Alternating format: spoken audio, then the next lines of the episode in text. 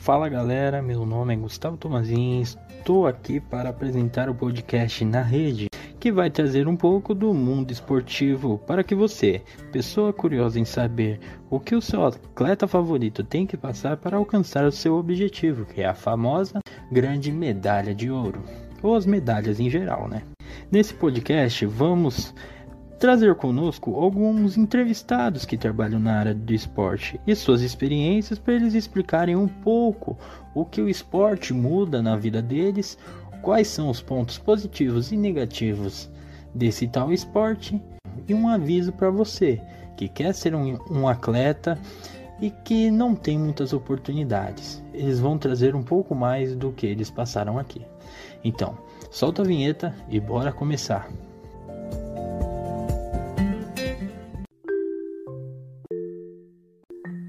Galera, vamos começar aqui com o nosso primeiro episódio do podcast com a nossa entrevistada que vai falar um pouco sobre o efeito dos suplementos físicos e alimentares no corpo da pessoa que consome.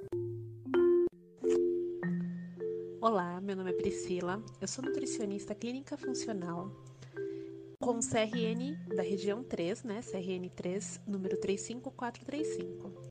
Bom, para começar, eu queria fazer uma pergunta para você que particularmente eu tenho uma, um pouco de curiosidade, né?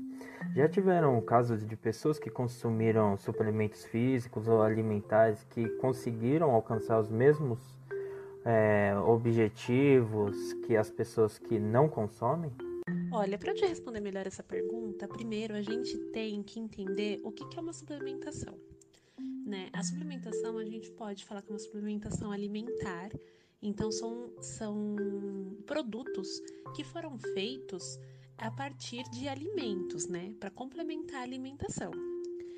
E tem a suplementação médica, de suplementos que são é, químicos, como um medicamento, por exemplo. Isso é um outro tipo de suplementação, tá? Então vamos nos deter em suplementos alimentares. A gente precisa dividir nesses grupos porque é diferente as necessidades nutricionais de alguém que é um atleta de competição do que uma pessoa que faz o esporte é, por uma diversão ou para o seu bem-estar físico. E outra coisa que é bom também dividir, que atividade física, né, o esporte não é sinônimo 100% de saúde, né? Porque, na verdade, quando a gente fala de exercícios físicos para a maior parte da população, é, um, é se movimentar e tudo mais. E o atleta, ele leva essa questão ao limite do corpo dele, então ele está competindo. E nem sempre levar ao limite é sinônimo de saúde. Por exemplo, um atleta que, que joga futebol, ele está sujeito a lesões. Aquele esporte, para ele, é, ele pode ser um motivo de doença. Dá para entender a diferença? Todas as pessoas, sendo atletas ou não, elas precisam ter uma alimentação equilibrada. E as necessidades delas precisam ser ajustadas à realidade delas. Mas o que acontece? De acordo com o nível de esforço que você faz no seu corpo, pode ser sim necessário uma suplementação alimentar a mais do que a alimentação regradinha e equilibrada, tá? Pode ser que até determinado nível da atividade física, do esporte, né, essa pessoa não precise.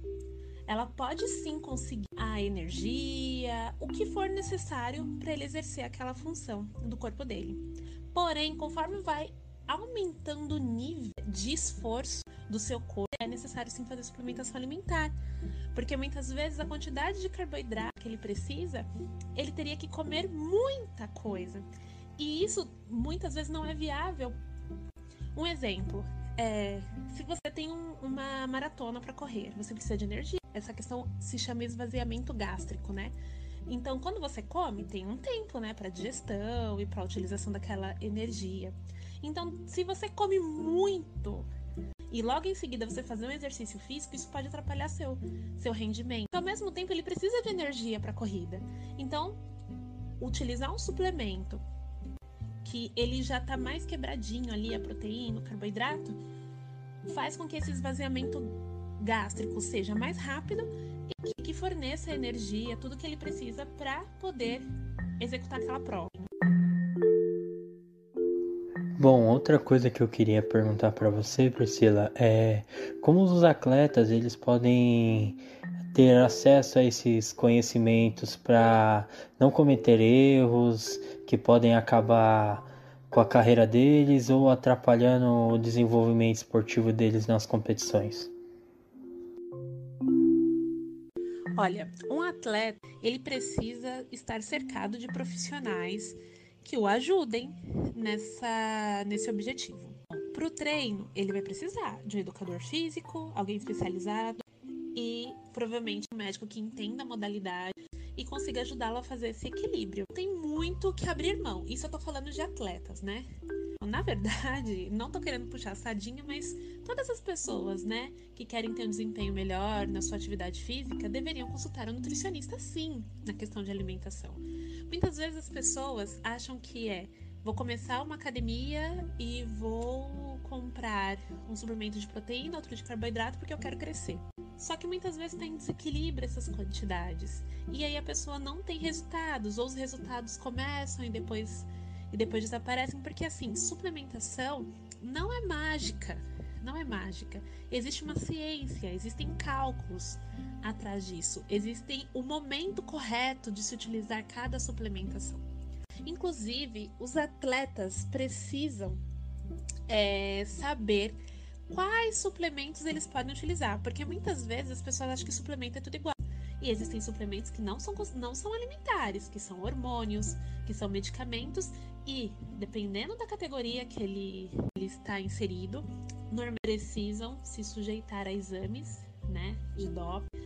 E então ele precisa saber exatamente o que ele consome, porque isso pode atrapalhar sim a carreira. Existe uma lista, tem na Associação de Medicina do Esporte, você consegue esse acesso. E na, na, na organização internacional também, nos sites, né, na internet, você consegue sim as, a lista né, de quais substâncias você pode e você não pode, é, não pode consumir.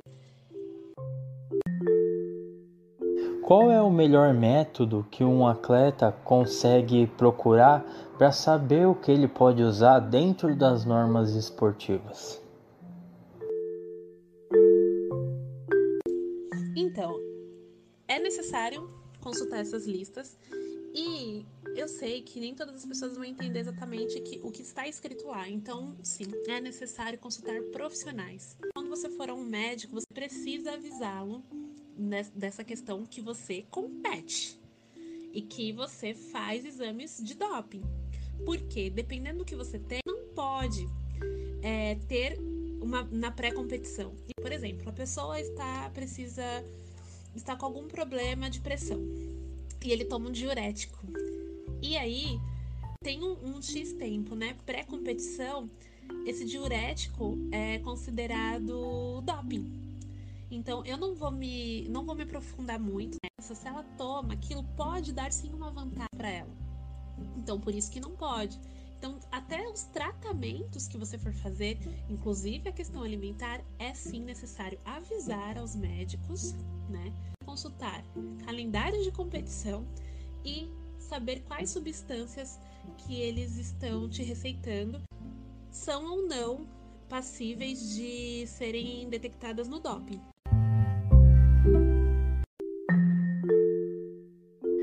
Qual é a quantidade correta de suplementos que podem ser usados por um atleta ou por uma equipe, Priscila?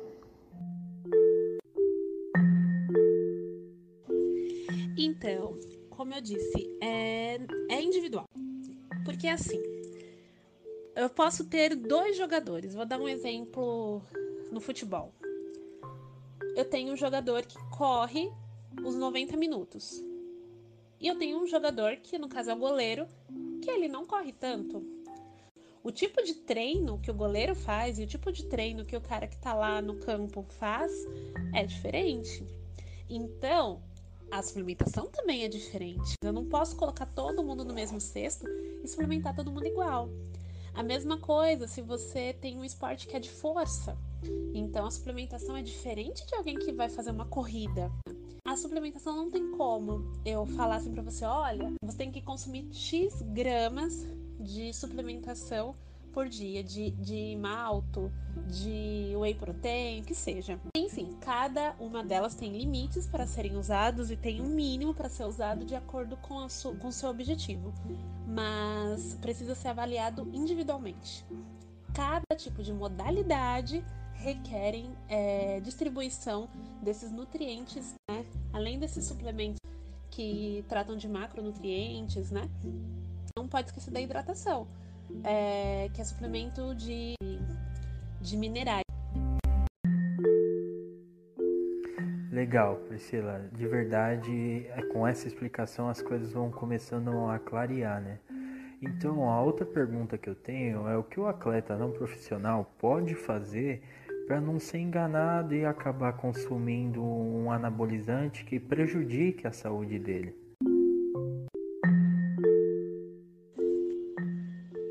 Em geral, anabolizantes, eles são todos proibidos, né? Porque anabolizantes são hormônios.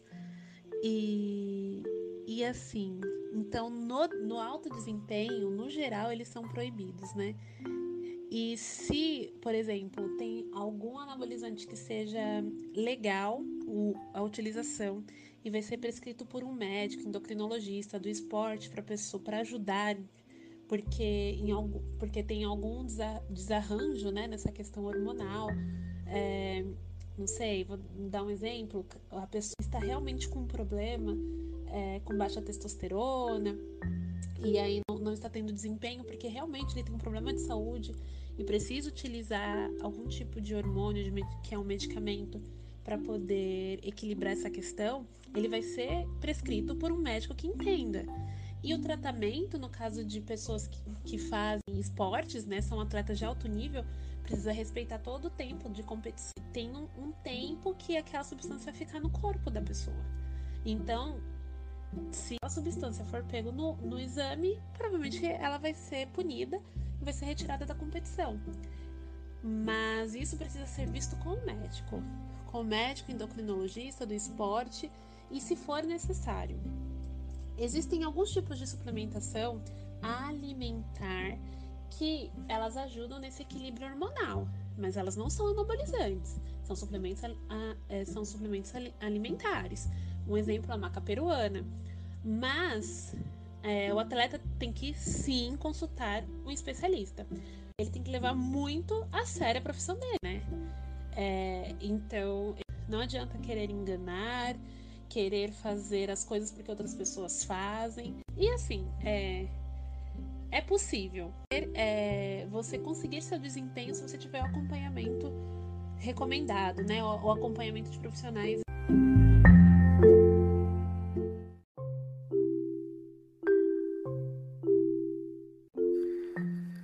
Em sua análise, Priscila, é, é essencial ter o acompanhamento médico para que não tenha doenças causadas por suplementos? Qual é a recomendação que você faz nesses casos? O que é precisa ser feito para evitar problemas de saúde?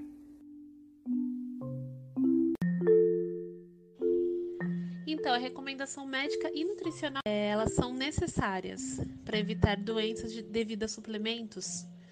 Por quê? Porque tudo que o nosso, mesmo sendo, eu tô falando agora de suplementos alimentares, tá? De suplementos que seriam, entre aspas, é, inofensivos. O que acontece? A diferença entre o, o medicamento, né, o remédio e o veneno, em muitos casos, é a dose. Então, até na alimentação, a gente já, já sabe hoje em dia que se você abusa de determinado, de determinado nutriente, você pode se intoxicar com vitamina é, selênio. Vou dar um exemplo. É um mineral que está na castanha do Pará. Ele é maravilhoso para várias coisas, mas se você consumir muito selênio, você pode ter uma intoxicação e uma doença grave chamada selenose. Então tudo precisa da dose correta, né? Inclusive os, os suplementos. Se você toma em excesso, Pode ser que futuramente você tenha alguma doença, como uma esteatose hepática, aumente seus triglicérides, e aí você pode sim desenvolver uma doença cardíaca mais para frente. Uh, você pode forçar seu pâncreas, né, a produção de insulina, e pode sim futuramente ser um diabético tipo 2. Além do que, se você não faz atividade física é, proporcional àquele suplemento, você não vai conseguir seu resultado. Você pode se tornar uma pessoa obesa. Então, assim, tudo precisa ser recomendado. E o nutricionista é o que mais entende. Isso eu vou puxar a sardinha assim pro nosso lado. é o profissional que entende dessa, dessa distribuição da suplementação. E tem outros tipos de suplementação que é de suplementação médica. Então, faça isso. Procure um nutricionista. Aí você fala, ah, mas eu não tenho dinheiro e tal. Se você, você quer é, ser atleta, né? Você quer competir, tem vários meios. Tem associações, tem escolas de, de nutrição que tem os, os valores, né? Mais acessíveis. E você vai conseguir você vai conseguir uma boa, pelo menos uma boa orientação. Não faça as coisas sem, sem você saber. Porque muitas vezes você só vai estar tá gastando, só vai estar tá jogando dinheiro fora. E você poderia estar tá investindo esse valor numa alimentação que for que te ajudasse na questão de saúde de forma global, né? Evitando, prevenindo doenças. Porque, gente, alimentação não é só gordura, proteína e carboidrato. E as pessoas fixam muito nisso. Mas estão envolvidos na questão de emagrecimento, na questão de ganho muscular. Mas existem outras coisas. Só alimentação, comida de verdade é que traz pra gente. Se você precisa de uma suplementação vitamínica, cuidar do seu intestino. Muitas vezes as pessoas esquecem que o intestino é um órgão que ele absorve tudo que a gente precisa, né, para o nosso corpo funcionar. Ele também trabalha na questão do nosso sistema imune, né? E é uma, ele é uma barreira é, também. Então, ele nos protege de muitas doenças. E elas não ligam para cuidar da sua saúde, não ligam para cuidar da sua saúde intestinal. Não é questão só de vou no banheiro, vou, não vou no banheiro. Não é isso. Precisa, algumas vezes precisa de suplementação de probióticos, é, melhorar a alimentação com frutas, legumes e verduras, né? E muitas vezes precisa também de, de suplemento polivitamínicos, além de consumir mais fitoquímicos, mais compostos bioativos. Vou dar um exemplo. Você pode fazer uma recuperação pós-treino com suco de uva, né? Com uma vitamina de banana. Por que não? Ali vai ter carboidrato, e vai ter fitoquímicos que vão ajudar também na regeneração muscular, porque quando a gente faz uma atividade física, a gente tem uma inflamação, a gente aumenta a oxidação e esses nutrientes vão ajudar nessa inflamação, é uma inflamação benigna no geral, né? Mas é necessário ter suporte para o seu corpo é, utilizar de forma correta, como no aumento de massa muscular. Então, assim, foco primeiro na comida de verdade. Depois que você consegue equilibrar a sua alimentação, aí a gente olha para a suplementação. E não se esqueça de cuidar da sua saúde. É, muitas pessoas só querem resultados ou de emagrecimento ou de hipertrofia, mas tá ó, se linchando para a saúde. E isso é muito importante, tanto para os resultados, né? Quanto para sua longevidade.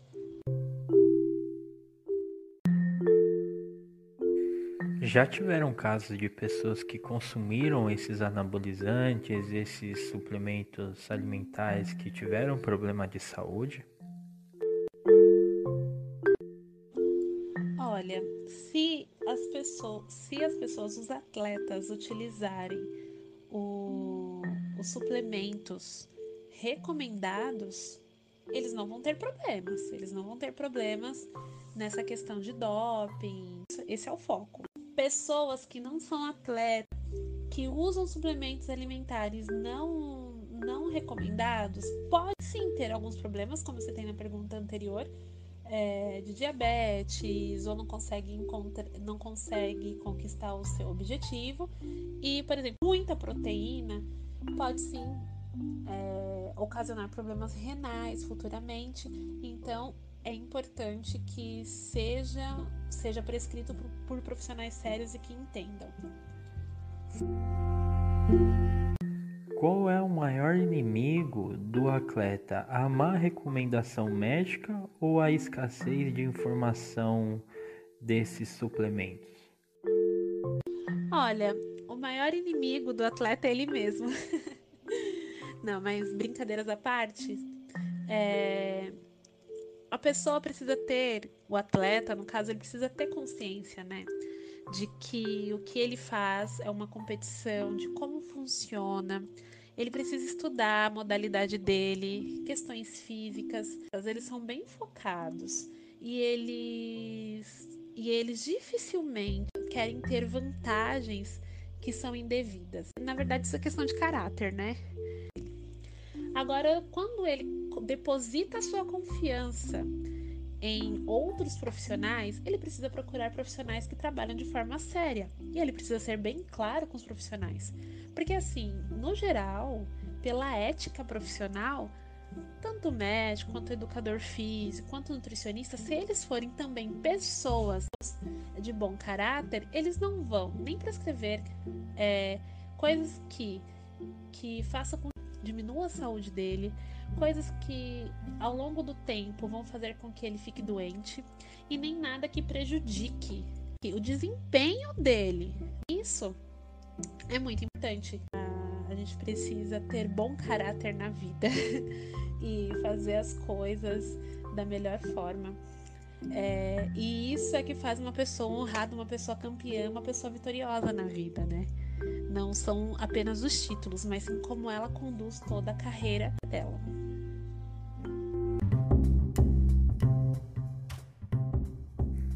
Bom, galera, esse é o episódio de hoje do podcast na rede. Espero que vocês tenham curtido. Então, até mais.